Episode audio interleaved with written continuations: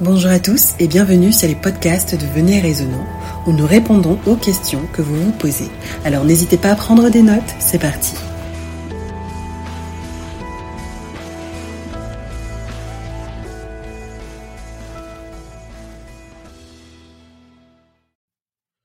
Alors William, aujourd'hui nous avons une question à propos d'un verset.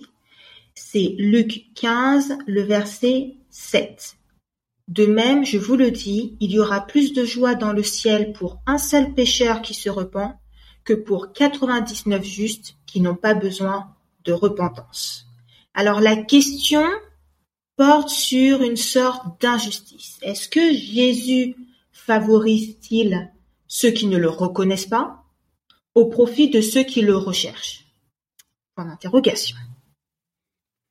Merci Céline pour la question. Euh, dans toute parabole, comme nous l'avons toujours dit, la parabole n'est pas une doctrine. La parabole, c'est une illustration de certaines choses pour nous faire comprendre, des choses complexes pour nous faire comprendre ces choses complexes, mais d'une manière simple pour nous aujourd'hui. Tu vois? Et Jésus était, était, était maître dans l'art de prendre des choses complexes. En fait, le croyant, le croyant qui, on voit, on a un exemple de Néhémie chapitre 8, verset 8, où on dit qu'il prenait la loi de Dieu, il le rendait, il, il expliquait au peuple. Et Jésus voulait, Jésus voulait que les gens comprennent, quoi. Donc, Mhm. il, il prenait les paraboles. Et je ne peux pas lire Luc chapitre 15 sans toutefois lire Luc chapitre 1 d'abord. Tu peux lire Luc chapitre 1 pour nous, s'il te plaît, Céline. Mhm. 1 à 2. Donc Luc chapitre 1, les versets 1 à 2. Oui.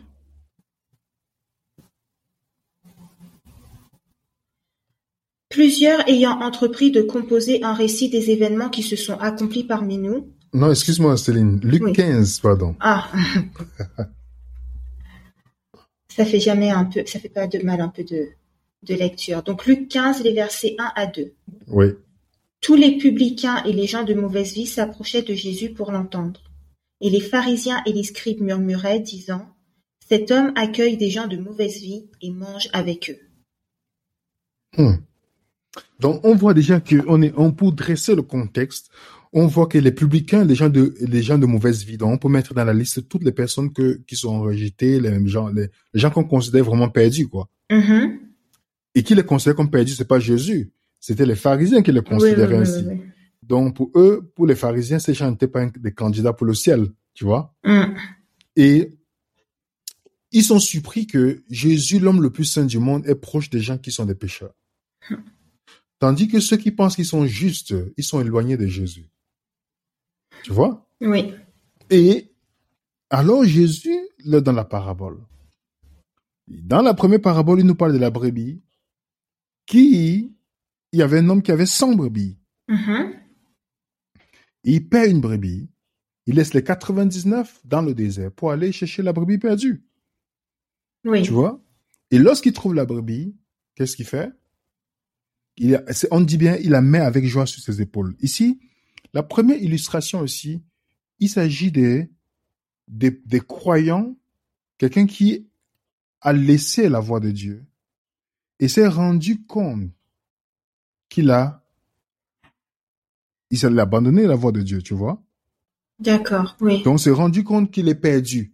Jésus vient chercher la personne. Tu vois? Oui. La deuxième parabole, c'est la, la femme qui a dit drachmes. Mhm. Elle perd comment? Elle perd combien? Une. Une. Mhm. Est-ce que la, la drachme, cette pièce-là, se rend compte qu'elle est perdue? Non. C'est la femme qui va la chercher. C'est la catégorie des personnes qui sont perdues, mais ils savent pas qu'ils sont perdus. Mhm. Donc Dieu va aussi aller chercher. Oui. Et la troisième parabole, c'est le, les deux fils, les, filles, les deux fils perdus. En fait, quand on aime dire deux, le, le, Dieu, le fils prodigue, c'est pas lui qui a dépensé, le Dieu prodigue ici. Mhm. Donc ça, c'est la parabole de quelqu'un qui est perdu, mais qui se rend compte qu'il est perdu et connaît le chemin du retour, contrairement à la brebis qui, qui ne connaissait pas par où retourner. Tu vois? Oui. Donc on a les trois, euh, euh, les trois conditions ici. Maintenant, pourquoi Jésus, dans le verset 7, il nous dit, de même, je vous le dis, il y a plus de joie dans le ciel pour un seul pécheur qui se répand que 99. En fait, ici, là, Jésus n'est pas en train de dire que les 99 ne valent rien. Mhm. Le mot ici, là, c'est repentance. Repentance veut dire changer de voie. Alors, est-ce que tu peux guérir quelqu'un qui n'est pas malade? Non. Est-ce qu'on n'est pas dans la joie lorsque quelqu'un qui était malade guérisse? Oui, oui, oui. Jésus lui-même le dit dans Luc chapitre 5, verset 32, dit, je ne suis pas venu appeler la, je, veux- je- je ne suis pas venu appeler à la repentance des justes, Hmm. mais des pécheurs. C'est ça sa mission. Mhm. Matthieu, il dit la même chose. Il n'est pas venu, il est venu pour les justes, pas pour, il est venu pour les pécheurs, pas pour les justes. Donc c'est ça la mission du Christ en fait. Donc c'est pas comme s'il est en train de dire que les 99 ne valent rien. Les 99 n'ont pas besoin de repentance.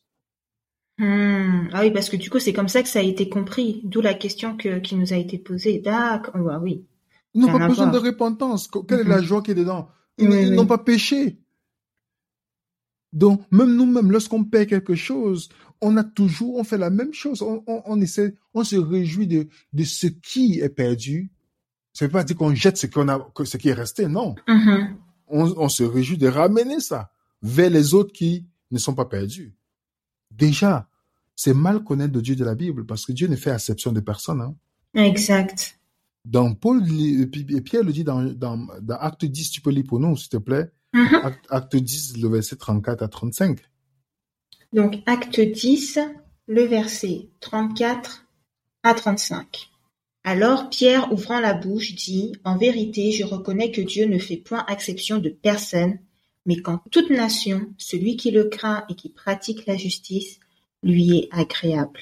Ah, Magnifique. Donc Dieu ne fait pas de favoritisme, Oui. tu vois? Il ne fait pas de favoritisme. On ne parle ici du contexte de salut. Jésus fait cette parabole pour montrer aux pharisiens que il est venu pour ces gens-là qui ont besoin d'un sauveur. Mhm. Vous qui montrez que vous n'avez pas besoin d'un sauveur, c'est vous qui refusez le, médec- la- le- le médicament. Tu Mhm. vois, le, le Jésus n'est pas venu pour les champions de la moralité, Céline. Il est venu pour ceux qui ont besoin d'un sauveur. Ceux-là ont manifesté qu'ils ont besoin d'un sauveur, sont rapprochés de Jésus-Christ. L'autre, ont mon- ils ont montré que on n'en a pas besoin. Mais ce sont eux qui sont perdus à, la fin- à la fin. Tu vois? Oui. C'est pourquoi il conclut la parabole avec le fils, les deux fils. Le fils aîné symbolise les pharisiens. D'accord.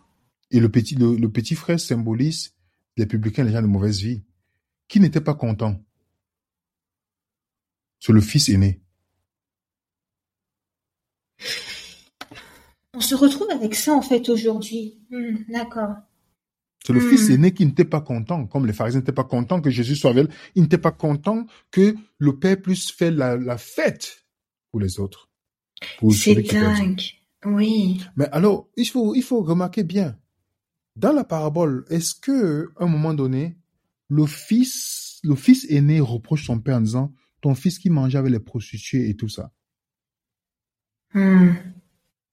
Dis-moi, est-ce qu'à un moment donné, il le dit? Euh, Dans le verset 29 à 30. 29 à 30. Mais il répondit à son père, Voici, il y a tant d'années que je te sers, sans avoir jamais transgressé tes ordres, et jamais tu ne m'as donné un chevreau pour que je me réjouisse avec mes amis. Et quand ton fils est arrivé, celui qui a mangé ton bien avec des prostituées, c'est pour lui que tu as tué le veau gras. Oui, c'est ça. hmm. Tu vois ça? Alors, tu vois que tu vois dans cette, dans cette parabole ici que, comment il a su que, que son petit frère mangeait avec les prostituées? C'est-à-dire qu'il le voyait, il n'est jamais parti le chercher. Oh, exact. Comme quelqu'un va se réjouir en disant, oh, Céline est partie dans le monde, hein. Donc, on va seulement s'asseoir dans les réunions dites prières. Incroyable. En pensant que c'est la prière pour Dieu, mais pour- c'est la réunion satanique. Vraiment. Pour dire, oh, tu as vu tel frère ou telle personne est, dans la- dans- est partie dans le monde, a fait ceci. Mais, papa, et, mais on sait que la personne a péché, n'est-ce pas? Est-ce qu'on est parti gagner la personne? Non, Et on se réjouit même. Exactement. Jésus montre le contraste ici. Que pourquoi? Parce que le frère aîné n'était pas content que son frère revienne. Pourquoi? Parce que non seulement il a déjà pris une partie des biens pour partir avec, on devait encore diviser l'autre bien pour, comme il est revenu, si le père meurt, on devait encore diminuer dans ses biens à lui ce qui reste parce qu'il est l'aîné. Donc il avait deux tiers, on devait encore prendre dans sa part pour donner encore au fils qui est revenu. Donc il pensait à lui. Waouh. Aucun je- amour. Exactement. Jésus montre aussi là qu'il est le vrai frère aîné. Mm. Que nous, le vrai frère aîné, c'est celui qui est prêt, qui, Jésus a dit qu'il va partager son trône avec nous. Exact. C'est lui qui vient nous chercher. Tandis que les faux frères aînés sont là dans les bâtiments, se contentent seulement de parler que telle personne a péché, telle personne est sortie, telle personne a fait ceci, mais ils sont jamais venus chercher. Mm.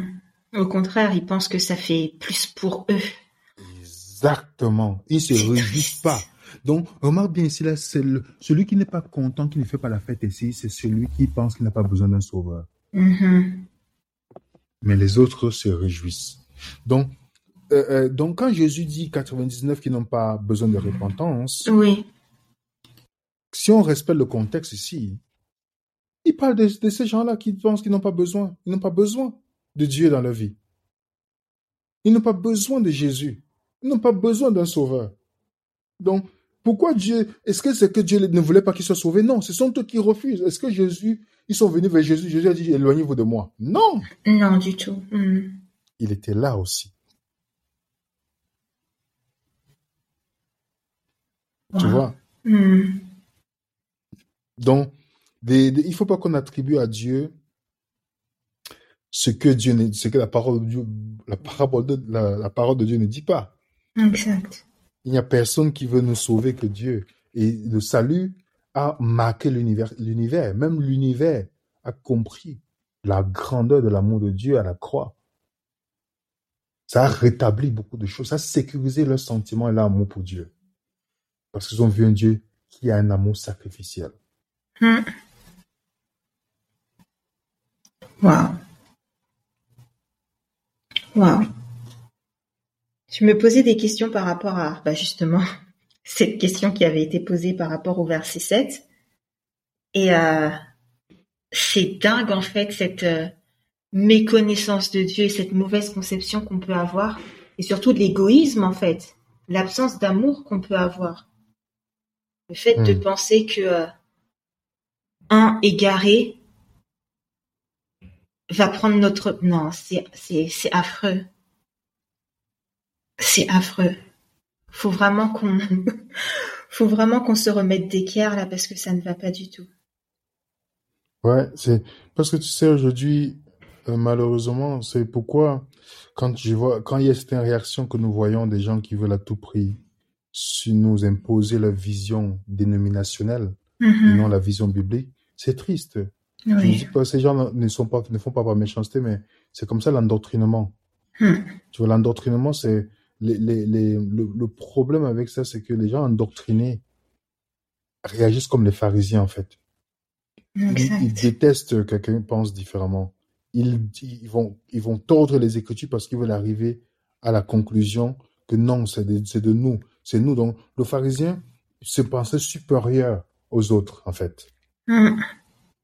Donc, grand interprétait, euh, quand interprétait les écritures, ce n'était pas pour arriver à la conclusion de ce que Dieu veut nous enseigner, mais plutôt pour vouloir tirer les écritures pour pouvoir justifier qu'il est supérieur aux autres. Hmm.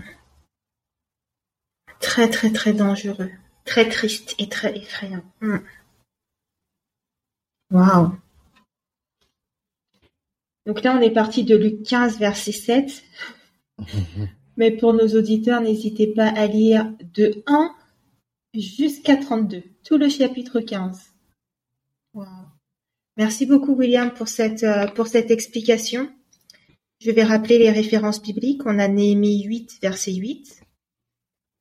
On a Luc 5, le verset 32. Et Acte 10, le verset 34 à 35. Bon. Merci beaucoup William pour ce nouvel éclaircissement. Euh, je te dis à bientôt pour un prochain podcast du coup. Oui, à bientôt, par la grâce de Dieu. Bye bye. Bye. Merci de votre écoute. N'oubliez pas de nous envoyer toutes vos questions à l'adresse mail venez.et.raisonnant.gmail.com. Nous vous disons à bientôt, si Dieu le veut, pour un prochain podcast de Venez et Raisonnant.